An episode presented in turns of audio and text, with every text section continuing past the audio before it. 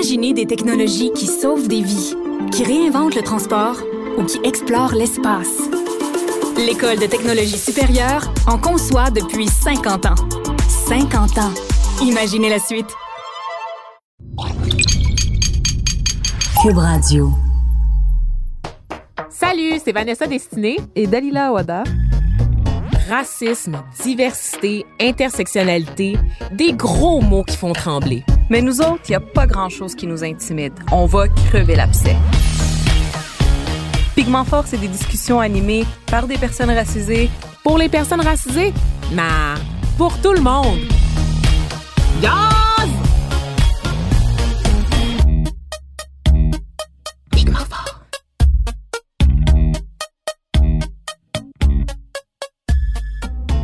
Hey, salut! Bienvenue à Pigment Fort. Merci d'avoir fait le choix de nous écouter. Je m'appelle Vanessa Destinée, créature des îles, reine des Instagram et égérie autoproclamée de Cube Radio. Je suis accessoirement journaliste de formation. J'écris pour le web, je parle à la radio puis je gesticule à la télé et je lis beaucoup aussi. En tant que féminazie assumée, je m'intéresse beaucoup aux enjeux féministes, aux discussions entourant les relations interculturelles. J'ai aussi un background en sciences politiques, fait que les relations internationales, la diplomatie, l'aide au développement et l'humanitaire font aussi partie de mes sujets de prédilection.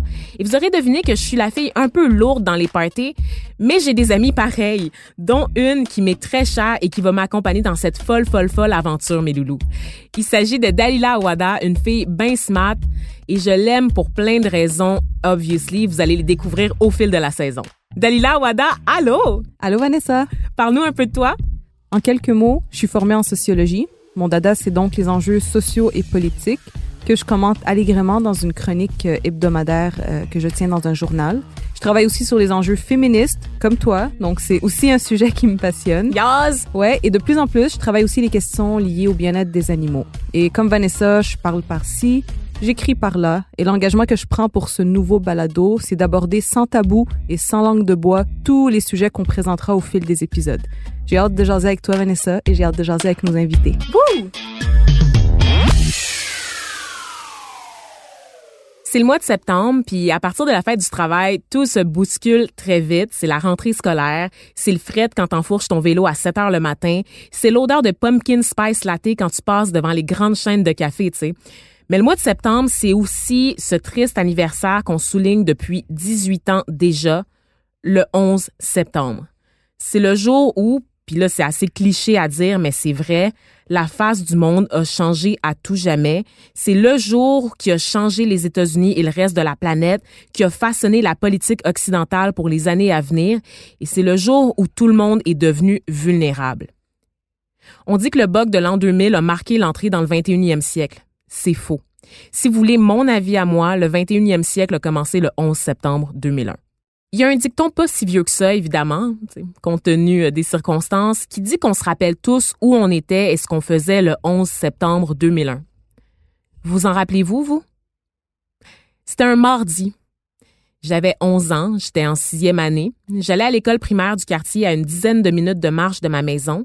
15 quand je faisais un détour au dépanneur pour aller chercher des bonbons à une. Je mangeais à la maison le midi.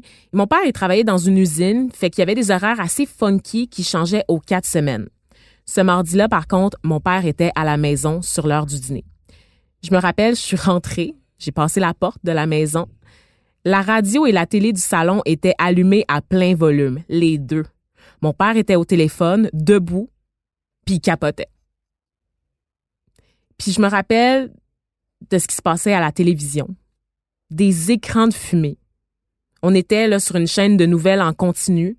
On voyait que la fumée, on voyait des dernières heures, tout était rouge. Tout semblait intense. Puis moi, je comprenais pas, évidemment. Tu sais, je savais pas qu'est-ce qui se passait. Puis mon père me disait, c'est grand, c'est immense, là. grosse attaque sur les États-Unis. My God, my God. Mais en créole, évidemment, tu comprends pas ce qui se passe là. Mes amis, mes amis. Je suis retournée à l'école cet après-midi-là après avoir mangé. On en parlait un peu dans la cour d'école, entre enfants qui allaient manger à la maison, on, transmettait la nouvelle à ceux qui restaient au service de garde. Hey, t'as-tu vu ce qui s'est passé aux États-Unis? Ouais, ouais. OK, mais c'est quoi, tu sais? Je sais pas, mais ça a l'air grave. On savait pas quoi en faire. Et cet après-midi-là, Étonnamment, les professeurs non plus. Je pense qu'ils étaient aussi démunis que nous face à ce qui venait de se passer dans l'heure précédente. On n'en a pas parlé sur le coup à l'école. Par contre, le lendemain matin, après avoir écouté le téléjournal de 6 heures, après avoir écouté le téléjournal de 23 heures, puis toutes les émissions spéciales entre-temps, on avait assez de matière à faire une discussion à l'école. Je me rappelle, on s'est présenté en classe. la professeure nous a demandé qu'est-ce qui s'est passé hier aux États-Unis? Vous rendez-vous compte, on avait une discussion sur la politique internationale dans une classe de sixième année primaire. Personne ne savait quoi répondre. On savait que des tours avaient explosé, on savait qu'il y avait des avions, on savait qu'il y avait eu des morts. Et là, la professeure a demandé qui est responsable? Il y a une fille qui a levé la main timidement qui a dit Je pense qu'il s'appelle Oussama Ben Laden. La prof, elle a dit oui. Est-ce que vous comprenez ce qui s'est passé au-delà de ça, de ce monsieur-là? C'est qui ce monsieur-là, Oussama Ben Laden? Puis je sais pas qui a répondu. Je, je pourrais pas mettre un visage sur la personne, mais il y a eu un, murmure, puis on a fait Ah, mais c'est les Arabes. Déjà, là, ça commençait les amalgames. Il n'était pas question de terroristes, il n'était pas question de islamistes, c'était les Arabes, point. Puis c'est quand même trash quand tu y penses, parce que jamais, évidemment, la professeure nous a ramené à l'ordre en disant Hé, hé, attention, classe, les amalgames. On n'était pas là. On n'était pas encore là. Le raccourci simple, facile, accessible pour tout le monde, c'était de dire c'est les Arabes. Du moins dans une classe de sixième année primaire.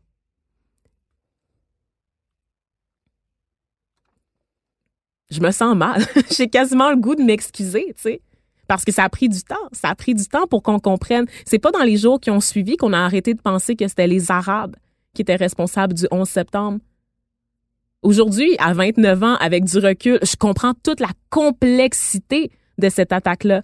Mais sur le coup, le raccourci facile qu'on avait fait, nous, à 11 ans, dans cette classe-là de sixième année, ben, ça a été le raccourci facile qui a été repris par l'ensemble de la population. Toi, Dalila, te rappelles-tu de ton 11 septembre 2001? Ben, je me souviens surtout du 12 septembre 2001. Euh, le 11 septembre, moi, euh, j'ai pas de souvenir très, très clair de ce que je faisais à ce moment-là. Probablement que j'étais juste enfermée dans ma chambre en train de lire une BD ou quelque chose. Mais il y a trois moments marquants par la suite qui me viennent à l'esprit puis que j'ai pas oublié jusqu'à ce jour. Donc, les détails restent imprégnés dans mon esprit. Puis le premier moment euh, dont je me souviens, c'est moi, enfant, avec ma mère. Ma mère portait le voile, moi je le portais pas. Et c'était quelques jours après le 11 septembre. J'étais avec elle, on débarque de la voiture, on s'en allait à la pharmacie. Puis là, il y a un homme dans le stationnement qui se met à crier des insultes à ma mère. Il dit terroriste, terroriste, retourne dans ton pays, euh, sale arabe, donc toute la panoplie d'insultes qu'on connaît. Donc il est là, il crie, ça dans le stationnement, puis moi je comprends pas. Euh, je me suis juste dit ben il est donc bien méchant ce monsieur-là. Tu sais, je savais pas encore c'était quoi le racisme, je ne je ne savais pas ce qui se passait euh, politiquement. Donc pour moi c'était juste de la méchanceté mais je me souviens avoir été très, très, très troublée et euh, je comprenais pas pourquoi il y avait un homme qui insultait ma mère de cette façon-là. Le deuxième moment qui me vient à l'esprit, euh, c'est moi qui est en train de discuter avec différentes amies, dont deux filles qui sont au secondaire. Moi, j'étais au primaire à ce moment-là. Puis elles racontent que même dans une école très multiethnique, leurs casiers ont été vandalisés puis elles recevaient des menaces. Donc à nouveau, j'étais extrêmement troublée je ne comprenais pas pourquoi ces deux filles que je connais, qui sont très chill puis qui ont aucun, euh, ils ont rien à se reprocher, je ne comprenais pas pourquoi ces filles-là recevaient des menaces et, et voyaient leur casier être vandalisé. Puis le troisième moment qui reste imprégné dans mon esprit, c'est le lendemain du 11 septembre. On est dans la classe, c'était un cours d'anglais, euh, puis les élèves se moquaient d'une fille afghane qui portait un habit traditionnel. Donc, ils se moquaient d'elle en disant que ce qui était arrivé, c'était de sa faute, c'est de la faute du monde comme elle. Puis moi, on m'avait pas encore repéré. À un moment donné, la fille en aura le bol, fait qu'elle me pointe du doigt, puis elle fait Mais elle aussi est musulmane, pourquoi vous dites rien à elle? Elle étant moi. Et là, j'étais en quelque sorte démasquée, mais je ne comprenais toujours pas pourquoi euh, je me sentais de cette façon-là. Je sais que mon cœur s'est mis à battre vite, je sais que je sentais qu'il y avait quelque chose qui clochait, mais j'étais incapable de mettre les mots sur ce ressenti, puis j'étais incapable de savoir pourquoi les gens se moquaient de, de, de cette fille-là de cette façon. Fait que le gars à côté de moi se retourne, puis ce gars-là, c'était un ami, un des élèves de qui j'étais le plus proche dans la classe. Il se retourne vers moi, puis il dit C'est-tu vrai? T'es musulmane Moi, je réponds oui, naïvement. Puis là, il fait Arc Terroriste T'es une sale terroriste Et j'étais tellement confuse, là, parce que je comprenais pas. Pour moi, j'étais comme eux. J'étais une élève parmi d'autres. Puis la veille, on jouait ensemble dans le cours d'école. Qu'est-ce qui a changé? Qu'est-ce qui fait en sorte que là, tout d'un coup, j'étais devenue une terroriste? Je ne comprenais pas. Et je suis même pas sûre que je comprenais bien ce que le mot terroriste voulait dire. J'étais toute jeune, là.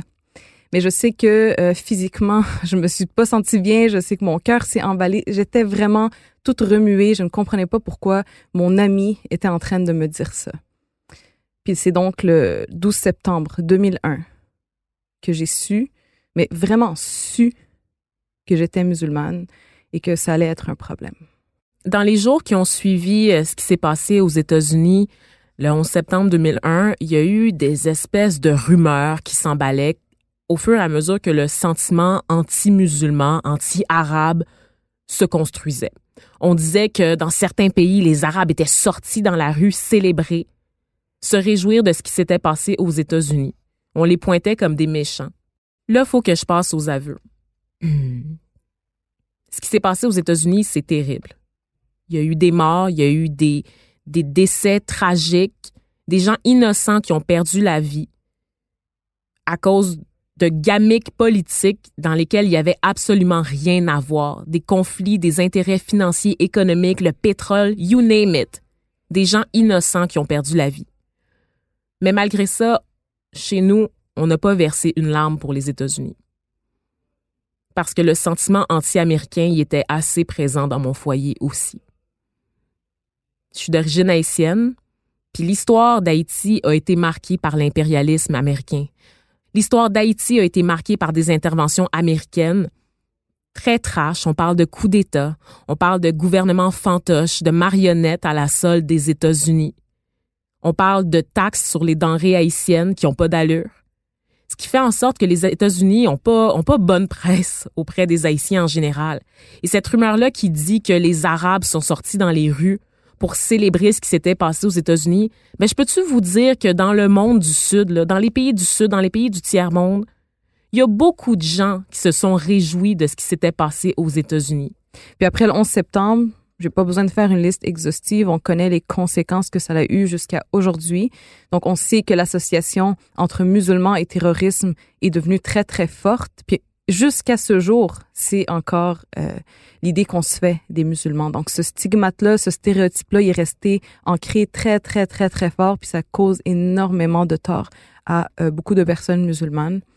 Euh, on sait aussi que les crimes haineux ont augmenté. Dans l'année qui a suivi le 11 septembre, euh, ces agressions haineuses étaient chiffrées à peu près 2000. Donc, en moins d'une année, en fait, c'était en quelques mois, à peu près 6-7 euh, mois selon les, chiffres qu'on a. Donc, ceux qui ont payé le prix, encore une fois, c'était des personnes innocentes dans la rue qui se faisaient attaquer parce qu'elles avaient une apparence euh, d'arabes ou de musulmans. Et ça, c'est sur le territoire américain? Oui, sur le territoire américain. Puis je dis une apparence parce que il y a aussi des Sikhs qui ont subi les conséquences des Arabes chrétiens et même des Italiens. Donc, tous ceux, tous ceux qu'on présumait être arabes ou musulmans, finalement, euh, passaient au bat. Un peu basané, un peu poilu, voilà. Les cheveux frisés, les yeux foncés, puis c'est assez pour penser que c'est des Arabes ou des musulmans. On pourrait continuer d'analyser sous plein d'angles encore ce qui s'est passé au lendemain du 11 septembre, mais aujourd'hui, on voulait s'intéresser, toi et moi, d'aller là au changement de perception. Comment la perception a changé à l'égard des musulmans? Tu as avancé des chiffres tout à l'heure. On a partagé nos impressions, mais on a aussi les médias, le rôle des médias dans toute cette affaire. Il y a une façon vraiment d'évaluer, de démontrer qu'on ne peut jamais reparler des communautés arabo-musulmanes. Et là, je les décris comme telles, même si on sait que c'est pas tous les Arabes qui sont musulmans, mais que voulez-vous, les amalgames sont ce qu'ils sont. Donc, on se pose la question, comment les perceptions du monde ont changé à l'égard des arabo-musulmans au lendemain du 11 septembre? Imaginez des technologies qui sauvent des vies, qui réinventent le transport ou qui explorent l'espace.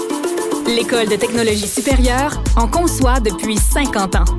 50 ans Imaginez la suite.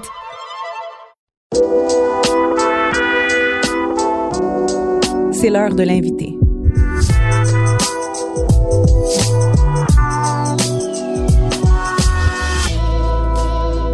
La question qu'on se pose aujourd'hui, c'est de savoir s'il y a eu un avant et un après 11 septembre 2001 au niveau de la perception médiatique. Donc, est-ce que la perception médiatique à l'égard des musulmans a changé après les attentats du 11 septembre 2001? Oui ou non et si oui, comment? Ben pour le savoir, on en parle avec Martine Saint-Victor qui est stratège en communication, chroniqueuse dans divers médias notamment à RDI Matin Week-end, à la radio de Radio-Canada, à CBC Radio et on la reçoit régulièrement aussi à Cube Radio pour commenter des nouvelles en lien avec les médias. Martine Saint-Victor, bonjour. Bonjour. Salut. Bonjour. Merci d'être avec nous aujourd'hui. Donc, dis-moi, Martine, toi, tu t'es penchée sur la question ben, à notre demande et euh, t'as quand même trouvé de quoi. on n'est pas folle, on n'a pas imaginé ça. Là. Non, mais euh, d'abord, euh, lorsque j'ai été approchée, j'étais euh, d'accord avec le propos parce qu'effectivement, le, le, la perception a changé et puis les médias influencent les perceptions et peuvent en plus réinforcer, les stéréotypes. Donc, est-ce que ça, ça s'est passé depuis le 11, le 11 septembre? Évidemment, selon moi. Et je me suis aussi appuyée sur une étude dans le dans le Maiden, qui est une qui est une plateforme euh, de la George Mason University. Et il y a une professeure qui s'appelle euh, Nazita Léger-Vardy qui, elle, a spécifiquement, euh, si on veut monitorer la couverture médiatique euh, de la communauté musulmane et arabophone post 11 septembre. Donc, elle s'est basée beaucoup sur euh, si on veut, les, les, médias câblés, c'est-à-dire les CNN, les MSNBC, les Fox News, surtout de, de ce monde. Et elle a fait des comparaisons entre la couverture médiatique des musulmans et celle, par exemple, des Noirs, des Latinos, de la communauté asiatique aux États-Unis pour voir si c'était tous les groupes racisés qui étaient dont la couverture euh, avait changé ou bien si c'était seulement les musulmans. Effectivement, ce sont surtout les musulmans. Donc, effectivement, lorsqu'on compare la couverture médiatique avec la communauté musulmane et euh, la communauté noire, la communauté asiatique, la communauté latino, la communauté musulmane a beaucoup plus de couverture médiatique négative. Quand on parle de négatif, je veux juste être sûr qu'on parle de la même chose on parle de, de, termes employés, de nouvelles rapportées qui sont des mauvaises nouvelles? Ou oui, comment on, on, s'explique le, le négatif? Comment ça s'articule? Mais on parle beaucoup de raccourcis, en fait. Euh, c'est-à-dire de point A à point B qui sont absolument pas reliés. Et puis là, on met au milieu euh, un, musulman et puis l'affaire est réglée. Euh, c'est-à-dire que souvent, lorsqu'il y a des crimes qui sont commis, et on va dire, oui, il est de, de, de confession musulmane et a déjà lu le Coran. Oui, mais ça n'a rien à voir. C'est parce que là, on fait vraiment le lien entre la religion et l'acte terroriste mais qu'il a lu le Coran, euh, c'est puis des comme fois, mais des fois aussi, partout. Oui. oui, puis des fois, c'est pas des gens qui sont religieux, sont de Exactement. culture musulmane, mais juste le fait d'avoir un nom qui sonne musulman ou arabe, on mhm. pense qu'il est nécessairement pratiquant alors qu'il pourrait être mhm. athée. on ouais, sait pas, absolument. Donc, y a, je, les, les, raccourcis sont dangereux. Ben oui. Et c'est et, et, et, et on en voit souvent. Voilà. Mais ça, on le voit dans les médias continuellement, dans les faits divers notamment, qui impliquent mmh. des violence gens... conjugale. La violence conjugale, que ce soit des vols à main armée, des histoires de viol. Hein. Mmh. L'autre fois, je, cette fameuse nouvelle que j'avais vue, c'était sur Locke Merville et on précisait qu'il était d'origine haïtienne. J'étais comme, mais c'est quoi le lien avec non, le mais viol, mais son origine, alors qu'il est tout le temps un Québécois. Hein, quand il est impliqué dans les, les, fêtes nationalistes au mm-hmm. Québec, on, on renforce son sentiment d'appartenance à la communauté au Québec en tant que tel. Mais dès qu'il est question d'un crime, bien sûr, mais ça, sordide. Mais bien sûr, ça c'est c'est le ça c'est le. C'est un autre. C'est. Oui, mais ça c'est comme euh, à l'époque Ben Johnson. Vous êtes peut-être trop jeune pour vous rappeler, mais Ben Johnson qui était ce champion, ce, ce, champion euh, olympique aux Olympiques, euh, champion olympique du 100 mètres, qui était le plus canadien des Canadiens. Et lorsqu'il a été, lorsqu'il a perdu sa, sa médaille euh, pour utilisation de, de stéroïdes, il est devenu ce Canadien d'origine jamaïcaine. Ah ben oui. Hein. Oui, c'est classique. Mais en plus de cette couverture médiatique, on ne peut absolument pas nier l'atmosphère politique, surtout depuis l'élection de Donald Trump, qui, dès le départ, a affiché ses couleurs. C'est-à-dire l'interdiction de, voyage, par exemple, de, des gens en provenance de, de pays arabophones et de pays à confession euh, euh, musulmane. Et ça, ça veut dire que chaque fois qu'il tweet, qu'il dit quelque chose, c'est repris par les médias. Donc, même, même si les médias sont, devaient être neutres, le fait de reprendre ces propos-là day in, day out, ça fait qu'on on, on entend ces sottises-là, on, on, on, les entend. Donc, à force de les entendre, on peut pas penser que ça n'a pas une influence sur, sur, notre perception de cette communauté-là. Mais il y a, mais il y a quand même des moments après le 11 septembre où on a senti que la sensibilité, la sensibilité avait changé. Par exemple, il y avait cette couverture très, euh, très populaire notoire plutôt du New Yorker Magazine pendant la, la, campagne présidentielle entre Barack Obama et John McCain. il y a eu cette couverture du New Yorker où on voyait un dessin animé de Michel et Barack habillé en Ben Laden, si on veut. Michel avait une mitraillette euh, euh, au corps. Il y avait un, un, un poster d'Osama Ben Laden sur le mur et il faisait le fist bump que la que la droite, euh, que les médias de droite avaient appelé le fist bump terroriste et qui était et qui était un peu le, qui faisait partie de l'image de marque de, de Barack Obama. C'est comme ça qu'il saluait les gens. et cette couverture qui se voulait satirique, puisque le New Yorker est un magazine libéral, n'est mm-hmm. pas du tout passé parce que les gens étaient beaucoup plus euh, sensibles à ça. Et ce que l'équipe de Barack Obama a dit à l'époque, et aussi celle de John McCain, il faut le dire, ils ont dit, écoutez, c'est insensible de faire ce genre de, de, de couverture-là, vous réinforcez les stéréotypes. Or, cinq ans plus, plus tôt, on n'aurait jamais eu ce genre de réaction. Mm-hmm. Mais il y a quand même, moi j'ai grandi en écoutant The Cure. Et The Cure avait un album où il y avait une chanson qui s'appelait Killing an Arab. Oh! Et quand cet album a été réédité euh, récemment, cette chanson n'était pas dans, euh, dans la liste parce que on a une sensibilité qui est beaucoup plus euh, euh, importante aujourd'hui parce que on le sait que justement... Il y a une stigmatisation qui se fait de la communauté musulmane. Absolument. Et donc, la réponse est de la protéger. Bien sûr, il y a ça beaucoup. Et ça, on le voit dans les médias plutôt libéraux. mais Fox News rajoute dans cette dans, ce stéréo, dans ces stéréotypes et Fox News est la chaîne câblée la plus écoutée. Donc, on peut pas penser que euh, il y a que euh, cette protection, comme tu le comme tu le dis si bien, de la communauté. Non, il y a aussi ce, ce, une démonisation carrément sûr, assumée. oui, qui continue. Et euh, euh il y, a toujours eu un on n'a jamais eu non plus de grandes personnalités à confession musulmane qui ont qui se sont affichés. Et moi, je dis tout le temps, on n'est pas obligé d'être activiste de sa communauté. Mais depuis un petit moment, par exemple, Farid Zakaria, qui est un grand commentateur, journaliste et, animateur à la CNN, de temps en temps, lui, va, il va reprendre les mots de Donald Trump et dire non, voici pourquoi vous avez tort, voici pourquoi cette mhm. perception est, est, fausse, voici comment ce, ce, cette perception est, est, un stéréotype. Et ça, c'est important parce que ça nous permet de voir des gens euh, qui sont à la télévision quotidiennement, donc à qui on s'est déjà attaché, à qui on n'a jamais vous savez, quand, quand on voit des gens comme ça tous les jours, on porte très peu d'attention à leur couleur, à leur... Sauf que quand ils prennent des, des, des, des, des prises de position, ça fait une différence. Mm. Et il y a aussi ce, cet humoriste euh, euh Hassan Minaj. Mm. Ben oui, notre, notre chouchou. Oui, qui est, chaud comme la braise. Oui, et qui est animateur de cette émission Patriot Act. Hein. Il a fait la manchette récemment avec, euh, à cause de son interview avec le premier ministre Justin Trudeau. Mm-hmm. sur, Netflix, hein, sur, Netflix, sur Netflix, on le qui souvent va remettre à l'ordre justement ces stéréotypes. Et ça, c'est important. Alors, cette communauté qui avant ne s'affichait pas nécessairement parce que aussi, je pense, par autoprotection, on n'est pas obligé de scander qu'on est, qu'on est musulman. Comme moi, je suis pas obligé de, de scander que je suis noir ou, ou d'origine haïtienne.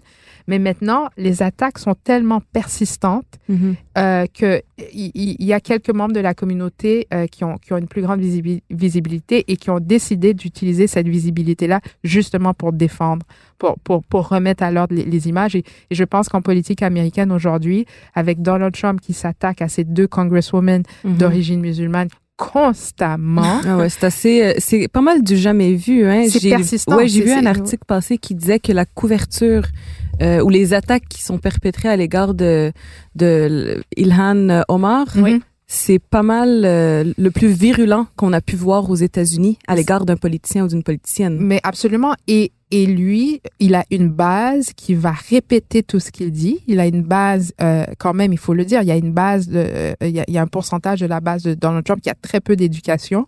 Et même celle qui a de l'éducation va renchérir. C'est-à-dire qu'on le voit avec les... Je reviens sur Fox News parce que c'est important, parce que ce sont des gens... Fox News est une chaîne qui a tellement de... de qui a un auditoire tellement important qu'on peut pas penser que c'est marginal ou que ça n'a pas d'effet, ce qu'on voit sur les ondes de, de Fox News. Donc, euh, ce n'est pas... Euh, euh, et, et, et, cette étude dans The Maiden a utilisé une, une, une matrice qu'on, qu'ils appellent, pardon, que la professeure appelle sentiment analysis. Mm-hmm. Et sentiment analysis, c'est-à-dire une analyse sentimentale, c'est vraiment pour voir, OK, dans cette couverture, euh, quelle était l'intention et mm. quelle, est, quelle était la perception. Et ça, je trouve que c'est, c'est, c'est un, un indice absolument important parce que il y a des gens qui reçoivent beaucoup de couverture euh, médiatique, mais c'est de la couverture positive. C'est-à-dire que dans le sentiment analysis, c'est parce que le sentiment qui, qui, qui est projeté, c'est un sentiment d'amour, d'ouverture, etc. C'est pas le cas d'admiration. c'est pas le cas pour la communauté musulmane. Et c'est et c'est euh, depuis le et moi j'ai vécu le 11 septembre aux États-Unis. Tu étais ah là? Je, je vivais aux États-Unis à oh, l'époque et je peux vous dire du jour au lendemain que effectivement ça a changé. À cette époque-là, je je vois sur la côte est, côte ouest? J'étais en Floride. Ok, quand mais, même pas. Mais le sandwich non, non, c'est ça. Mais je prenais l'avion deux fois par mois. Ah. Et je peux vous dire qu'à l'aéroport, quelqu'un qui arrivait barbu, mm-hmm. avec le teint moindrement basané, tout le monde le regardait de travers. Et ça, ça fait partie aussi. Et je pense qu'aujourd'hui, euh, euh, euh même dans les, dans les aéroports, ça doit pas être très, très jojo de, de porter la barbe et d'avoir le, le teint manière, on le voit dans les no-fly lists, justement, c'est-à-dire les listes d'interdiction de voyage. Il y a des enfants de 3, 4, 5 ans qui se sont retrouvés sur, sur cette liste, tout simplement à cause de leur nom. Puis il y a des gens aussi qui se retrouvent là sans savoir exactement pourquoi. Pourquoi? Moi, c'est arrivé euh, à des gens que, que je connais. Ils mhm. arrivent pour voyager, ils sont à l'aéroport. Ils peuvent pas voyager. Ouais, ils peuvent pas, puis on leur dit pas c'est quoi la raison. Voilà. Mais dans le cas des enfants de 2, 3, 4 ans, c'est quand même exceptionnel. Ce mhm. sont des enfants tout simplement qui ont des noms... Euh, euh, la consonance étrangère, voilà. arabo-musulmane. Et des, ben, ce sont des enfants de 2, 3, 4 ans. Pourquoi? Donc c'est très...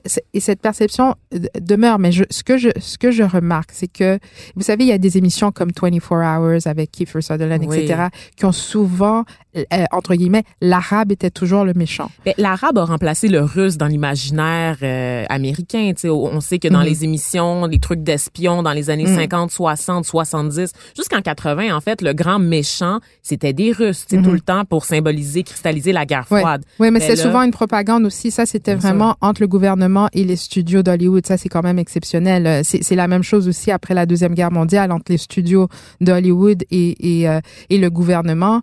il y avait un objectif, c'était euh, l'allemand est le méchant. Ah, tu me euh, l'apprends. Oui, donc il y, a toujours maintenant. Est-ce que c'est le cas aujourd'hui avec euh, entre les studios d'Hollywood et, et, je pense pas parce qu'il y a des. Aujourd'hui on, on, Il y a une indépendance quand même là. Mais c'est que on, on va se plaindre de ça si on voit trop souvent si on voit trop souvent que, que le méchant entre guillemets c'est l'arabe. mais pendant des années ça a été le cas quand même. Mhm. Puis j'ai une question au sujet des images qui sont utilisées parce qu'on peut remarquer que là ça, ça change un peu en tout cas au Québec, mais quand on veut parler de sujets qui touchent de près ou de loin à l'islam ou aux musulmans, on va beaucoup illustrer des articles avec des images très génériques qui des fois proviennent de des fois proviennent de banques d'images genre au Yémen ou mhm. en mhm. Afghanistan puis on se ramasse à illustrer des articles sur le Québec ou sur les États-Unis ou sur le Canada, mais avec une image qui vient d'Iran ou du Yémen. Est-ce qu'il y a quelque chose Oui, euh, d'abord l'image choc, c'est sûr. Euh, euh évidemment, si euh, euh, pour illustrer un article, ça peut être relié ou non, mais si si le média a une photo de femmes portant le niqab, c'est ce qu'ils vont mettre, évidemment. mais justement, dans cette étude de la professeure Gévardi, qui, qui elle, a, a, a à documenter, à monitorer la, la, la couverture médiatique de la, de la communauté euh, musulmane, elle le mentionne justement que les images utilisées souvent sont les plus choquantes, mais ne sont pas nécessairement liées à l'article en mmh. question.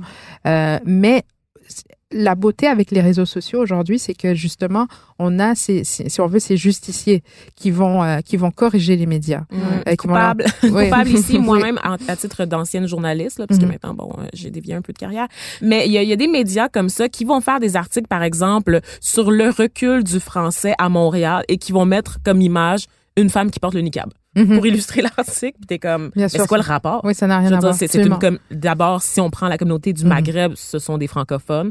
Ensuite, le symbole, le signe religieux n'a absolument rien à voir dans la discussion sur la langue. Et mhm. ça arrive continuellement. Et je, je suis déjà intervenue pour rappeler l'ordre. Honnêtement, là, je me suis permis d'écrire dans les commentaires en taguant le média en question en disant, hey, euh, pouvez-vous changer votre image? Ça n'a pas rapport. Mais, mais tu vois, ta réaction, euh, n'est pas unique. C'est-à-dire que ce que j'ai remarqué, c'est que les gens le font de plus en plus. Donc tout à l'heure, tu mentionnais cette protection de la communauté elle existe, c'est-à-dire parce que justement nous sommes plus sensibles à la réalité et, d'avoir accès justement à des outils pour nous permettre de dénoncer les médias euh, aide énormément. Et je, je pense qu'on l'a vu dans les attaques de, de Trump contre ces deux congresswomen, c'est-à-dire que elles ont reçu beaucoup d'appui d'ici, euh, d'ailleurs, dans leur, non seulement dans leur, dans leur comté où elles ont été élues, mais aussi même de, entre guillemets, d'adversaires politiques qui, qui, ont, qui ont dit non, ça, là, ça va trop loin. Mhm. Donc, il y a cette protection, mais, mais pour revenir à la question initiale, euh, est-ce que les, les, les, la couverture médiatique de la communauté musulmane euh, est, est plutôt négative? Oui, euh, et, et, encore, je pense que ce qui est important de le faire, c'est en comparaison d'abord avant le 11 septembre, mais aussi en comparaison avec d'autres groupes racisés. Mhm. et, et, ce papier que je mentionne, donc il est disponible sur themaiden.com, euh, euh, fait très bien la, la, la, différence en chiffres. Et je vais pas vous, je vais pas vous endormir avec les ben pourcentages, ben mais il y en a plein. Parfait. Et je, je, veux quand même me permettre une parenthèse parce qu'on a beaucoup parlé du contexte nord-américain, mais j'aimerais quand même qu'on revienne sur l'Europe, qui a mhm. été secouée par une vague d'attaques euh, islamistes, donc des attentats aussi tout aussi violents que ce qu'ont connu les États-Unis. Mm-hmm. C'est différent évidemment dans l'application quand on pense à des attaques au camion bélier ou encore au mm-hmm. Bataclan, c'est pas du tout le même style d'attaque, mm-hmm. mais il reste que ça frappe l'imaginaire, on s'en prend à la liberté, on s'en prend à des symboles euh, très forts pour le monde occidental, euh, la musique, le chant, l'amour, la, joie, donc tout ça.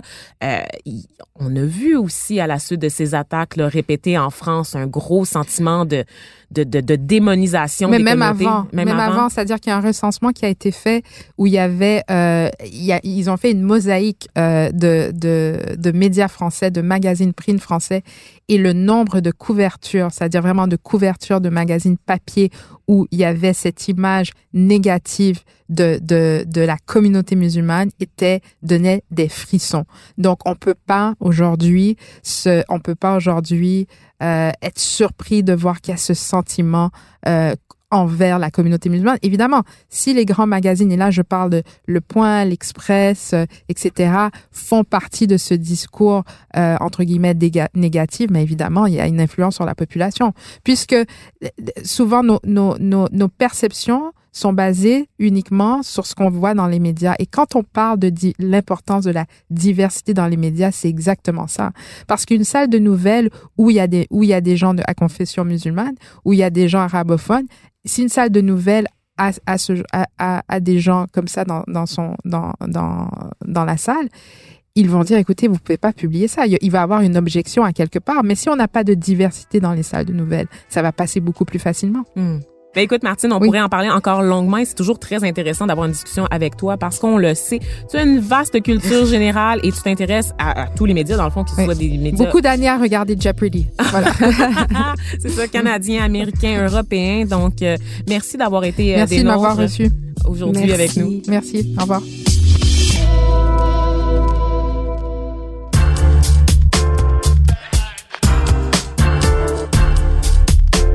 Le chouchou de la semaine.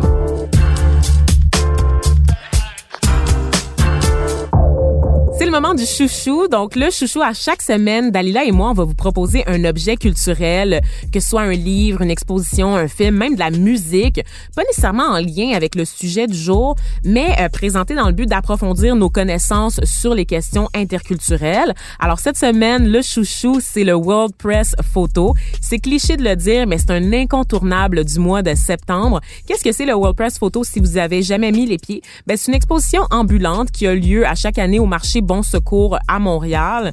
Euh, on, en fait, on, vous présente la crème de la crème du photojournalisme euh, de l'année, donc de l'année 2018 dans le cas présent. C'est 150 images qui ont été primées, qui sont réparties dans huit catégories, donc actualité, information, sujet contemporain, nature, sport. Il y en a pour tous les goûts. Ça a été capté par 42 photographes différents de 23 pays. Et pour vous donner une idée de la sélection qu'on fait, c'est 78 000 images qui sont soumises à la base à un jury Et ces personnes-là sont chargées de faire le tri là, à travers euh, toutes ces photos-là reçues de l'actualité pour euh, vous offrir le meilleur du photojournalisme. Donc le World Press Photo, euh, c'est déjà c'est déjà en cours. Ça, ça se passe jusqu'au 29 septembre tous les jours, comme je l'ai dit, à Montréal au marché Bon Secours. Mais il y aura aussi un arrêt cette année à la pulperie de Chicoutimi dans la région du Saguenay durant le mois d'octobre. Donc allez-y, allez voir, jetez un coup d'œil. Toi, Dalila, est-ce que tu y vas au World Press Photo? Oui. Ah ouais? Mais émotion forte, garantie. Mais c'est clair, moi, à chaque fois que je ressors de là, là, j'ai le moton. Tout le temps. Ouais. Tout le temps. Vraiment. Puis, tu sais, des fois, on n'a pas nécessairement le temps d'aller au WordPress photo, mais en ligne, on peut trouver quand même des affaires très, très intéressantes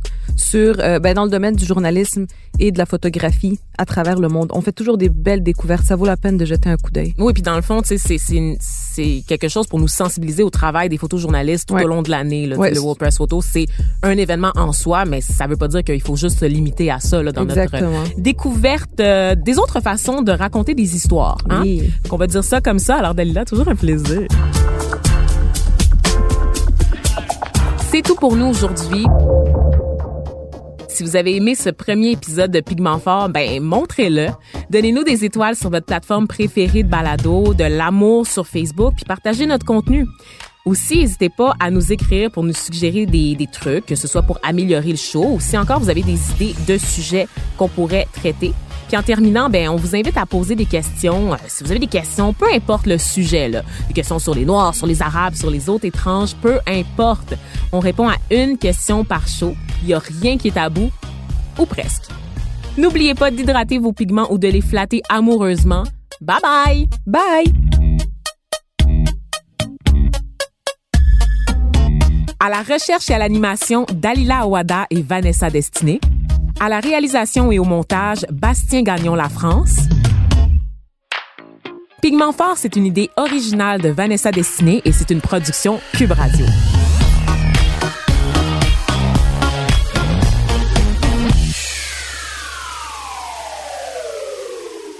C'est pas pire, ça?